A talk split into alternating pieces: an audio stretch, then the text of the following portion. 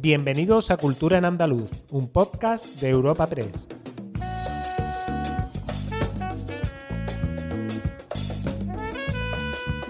Os damos la bienvenida a una nueva entrega de Cultura en Andaluz, una entrega muy especial en la que haremos un repaso por las actividades navideñas más interesantes previstas para estos días de fiesta y ya de vacaciones escolares.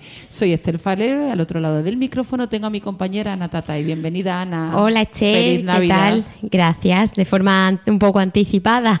Sí. Pero Pues bueno. si se nos olvida después. Pero ya estamos ambientadas, ya, Ya tenemos estamos, ya estamos ambientadísimas. los polvorones, ya tenemos los jerseys Sí. calentitos. Exactamente, el, el- el gorrito de Papá Noel. Y ahora pues vamos a dar paso eso a, la- a las actividades ¿no? que se pueden realizar estos días en nuestra Estos comunidad, que no son pocas. Exacto. Eh, y vamos a comenzar este podcast navideño en Sevilla, donde la Fundación Cajasol ha presentado su tradicional Belén, en este caso el Belén más cofrade, ya que está compuesto por 70 imágenes secundarias a tamaño real de hermandades tanto de la, de la capital hispalense como de la provincia. Está instalado en un espacio con más de 500 metros cuadrados y cada año recibe miles de visitantes diarios. Dan No- fe de ello las colas que se montan en la puerta de Caja Sol para Hombre. ver el Belén. Son interminables. es que al final se... Todos los años, ¿eh? A una, ¿no? La tradición de ir a ver Belenes, ¿no? Que aquí en esta ciudad y en muchas Total, otras con un Belén muy espectacular. con la tradición cofrade, o sea, que Bueno, tiene este todos los ya, ingredientes. Claro, claro, este año ya las colas ya serán, vamos, infinitas. pues nos va a dar más detalles sobre este Belén su comisario, que es Antonio Garduño. Hemos tirado mucho, sobre todo, de eh, hermandades de la borriquita. Pero no hacían falta mujeres y niños. Entonces, la- la- los misterios que tenían, que reunían esas condiciones, pues eran normalmente las hermandades de, de las, de las borriquitas. Y hemos traído incluso eh, los burritos donde procesionan los cristos. Hay dos, concretamente. Uno de, de, de Lora del Río y otro y otro de Puerto Real, eh, que, los cristos tienen un do- un doble cuerpo y hemos aprovechado esa circunstancia para traernos la- el burro- la- las borriquitas donde salen en el paso de Semana. Tiene que ser cuanto menos curioso este, este Belén. Y nos vamos ahora al Real de la Jara, que celebra su Belén viviente a lo largo de todo el mes de diciembre. Las próximas citas son el 23, el 29 y el 30 de este mes. Y pasamos de belenes tradicionales a otro que no lo son tanto, en este caso a uno construido con más de 500.000 piezas de Lego en el municipio de Los Palacios y Villafranca, Esther. ¿Tú crees que, O sea- que desharán las piezas cada año? Le pondrá una, una sábana, ¿no? a mí me gusta bastante montar Lego y te digo que eso, además, eh, Imagínate. separar las piezas es... 500.000 piezas. Y dejamos a un lado los belenes y nos vamos a Sevilla Capital, eh, concretamente al Muelle de la Sal, que acoge desde este miércoles un mapping navideño con tres pases diarios. Eh, es- el nombre que le han puesto a este mapping es Navigalia y el lugar donde se celebra es entre el puente de Triana y los alrededores del Monumento a la Tolerancia de Chillida. Advertir a los oyentes, a quienes, nos- que- a quienes nos escuchan, que, hay que no hay que comprar, hay que hacerse con una entrada. Porque hay que. Sí, además estaban que volando. por entrada, son gratuitas, ¿eh? pero Sí. parece ser que hay que hacer, como se esperará muchísima gente para ver el mapping. Sí, está bien, ¿no? Para evitar también el tema de aglomeraciones que- indeseadas que y... con una entrada que entiendo que se, bueno, pues eh, en la página web que Sí, se haya hecho una para web. esta ocasión se podrá, se podrá reservar. Y también aquí en Sevilla, este jueves y viernes, el Teatro Maestranza acoge a partir de las 6 de la tarde su tradicional concierto de Navidad con un completo repertorio de villancico y música popular navideña bajo la dirección de Vladimir Dimitrieko. Lo escuchamos. Es un momento mágico, lo vivimos con mucha ilusión y siempre estamos alucinando con la respuesta del pueblo sevillano. Es impresionante como año tras año están consumiendo cultura en vivo, viven ese momento magnífico con el arroz, con el Teatro de la Maestranza y pues eh, con nosotros. Pero sobre todo nosotros estamos cada vez poniendo lo máximo que podemos, el corazón está abierto, pues nuestro talento a servicio de, de nuestro querido público. Destacar que este concierto eh, contará con la participación de los niños del coro del colegio Yago School. Y el sábado 30, en este mismo espacio, en el Teatro de la Maestranza, habrá música de cine con un homenaje a Morricone, Zimmer y Williams. Y volvemos a, a los municipios de la provincia con una actividad muy curiosa en Santiponce, que celebra la Navidad al estilo romano Ester, con una iniciativa que se llama Saturnalia 2023. Son unas jornadas que se celebrarán el 23 y el 30 de este mes de diciembre y están llenas de recreaciones históricas, talleres, visitas guiadas y catas de vino. Se celebra en el Centro Cotidiano Habitat y son gratuitas, así que... Qué eh, interesante y distinto, ¿no? Esta sí, actividad. una forma distinta, ¿no? Alejada de, de tradicionalismo, pues está chulo. ¿Y Pues dónde nos vamos ahora? Bueno, pues seguimos viajando en nuestro tren navideño y recalamos ahora en Málaga, que también se llena de eventos para celebrar estas fiestas, para celebrar la Navidad, como los que se celebran en el Jardín Botánico Histórico de la Concepción, que ofrece un paseo por el recinto donde se combinan iluminación, música y proyecciones bajo el título de Angelical.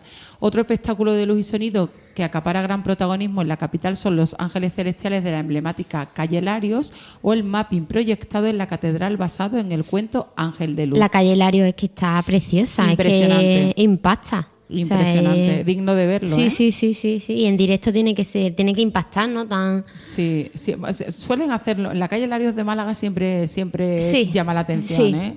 los ángeles navideños son increíbles. Y la ciudad también ofrece, aparte de ya, como hemos mencionado, los Ángeles de la calle Larios, eh, una amplia programación en los teatros municipales, entre los que destacan el guitarrista, la actuación del guitarrista Vicente Amigo, eh, Dani Ravira, el Cascanueces del Ballet de Kiev o espectáculos de swing y charleston. Además, el Cementerio Inglés de Málaga, que es la necrópolis no católica más antigua de España, Ana, por si no lo saben y por si no lo saben nuestros oyentes, ofrece visitas teatralizadas inspiradas en un cuento de Navidad de Dickens. No podía faltar un un cuento de Navidad de Dickens. Hombre, si no, si no esto, ¿qué podcast navideño es? Eso es. Eh, nos da todos los detalles Cristina Rosso, responsable de comunicación de la Fundación Cementerio Inglés de Málaga. Eh, la actividad que proponemos a la ciudad se llama Cuento de Navidad. Abrimos el pasado 1 de diciembre y vamos a estar, a estar hasta el 4 de enero. ¿Qué te vas a encontrar si vienes a Cuento de Navidad? Pues esta, este ambiente victoriano. Tenemos un coro que van ataviados como cantantes de la época y, hacen distintos pases, tanto dentro como fuera de la capilla. También tenemos cuentacuentos y también tenemos unas apariciones teatrales en las que el, mismísimo señor Scrooge se aparece para... Eh, eh, demostrarnos como lo importante eh, es pasar tiempo con la gente a la que quieres. Tenemos una food track donde se puede tomar vino caliente, se puede tomar un chocolate. También tenemos distintas actuaciones de corales de, distintas cofradías de Málaga. Vamos, no le falta un detalle al cementerio inglés, ¿eh? A, la actividad. Suena interesante, ¿eh? Sí, sí, sí, sí. Hombre, y todo rodeado de ese paisaje, ¿no? Que tiene que, acompañar. El contexto también ayuda. Sí.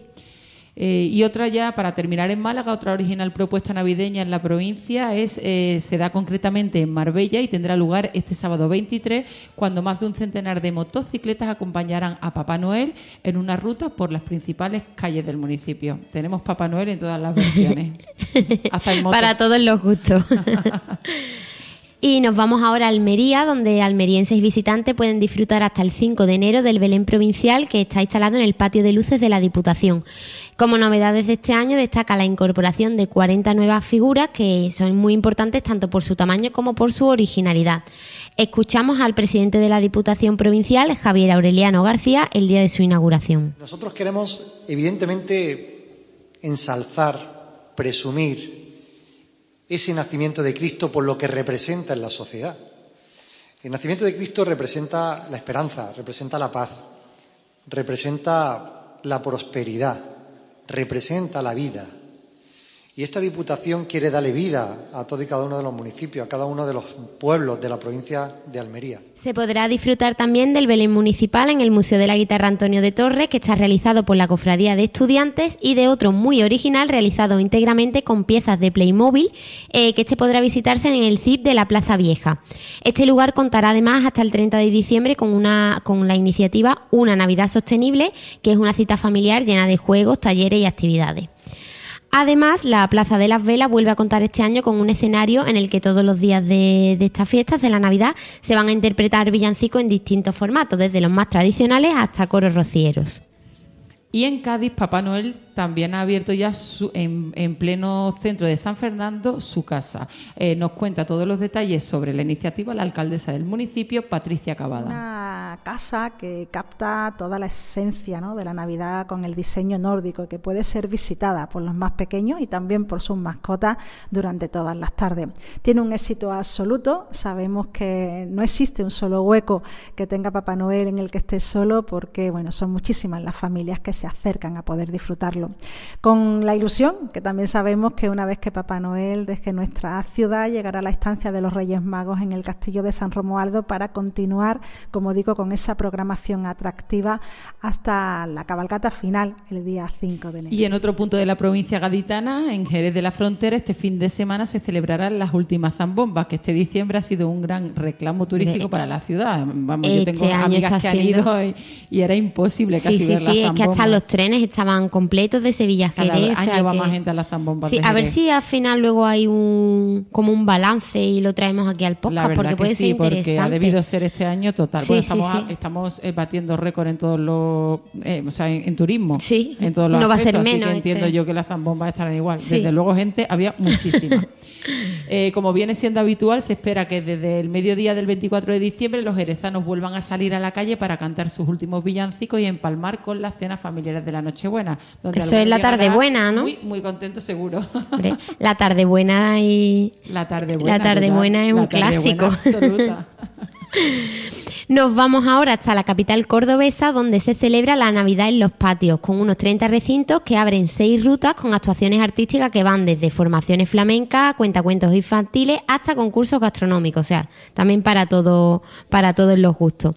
Y el flamenco es también, junto al teatro y la danza, las los principales protagonistas del ciclo navideño del teatro cómico principal. Nos vamos ahora a la, provincia, donde destacamos la aldea de Morente, que pertenece a Bujalance, que se engalanan estas fiestas y se convierte en un cuento de Navidad en sí misma, con cerca de 100 gnomos adornando sus calles.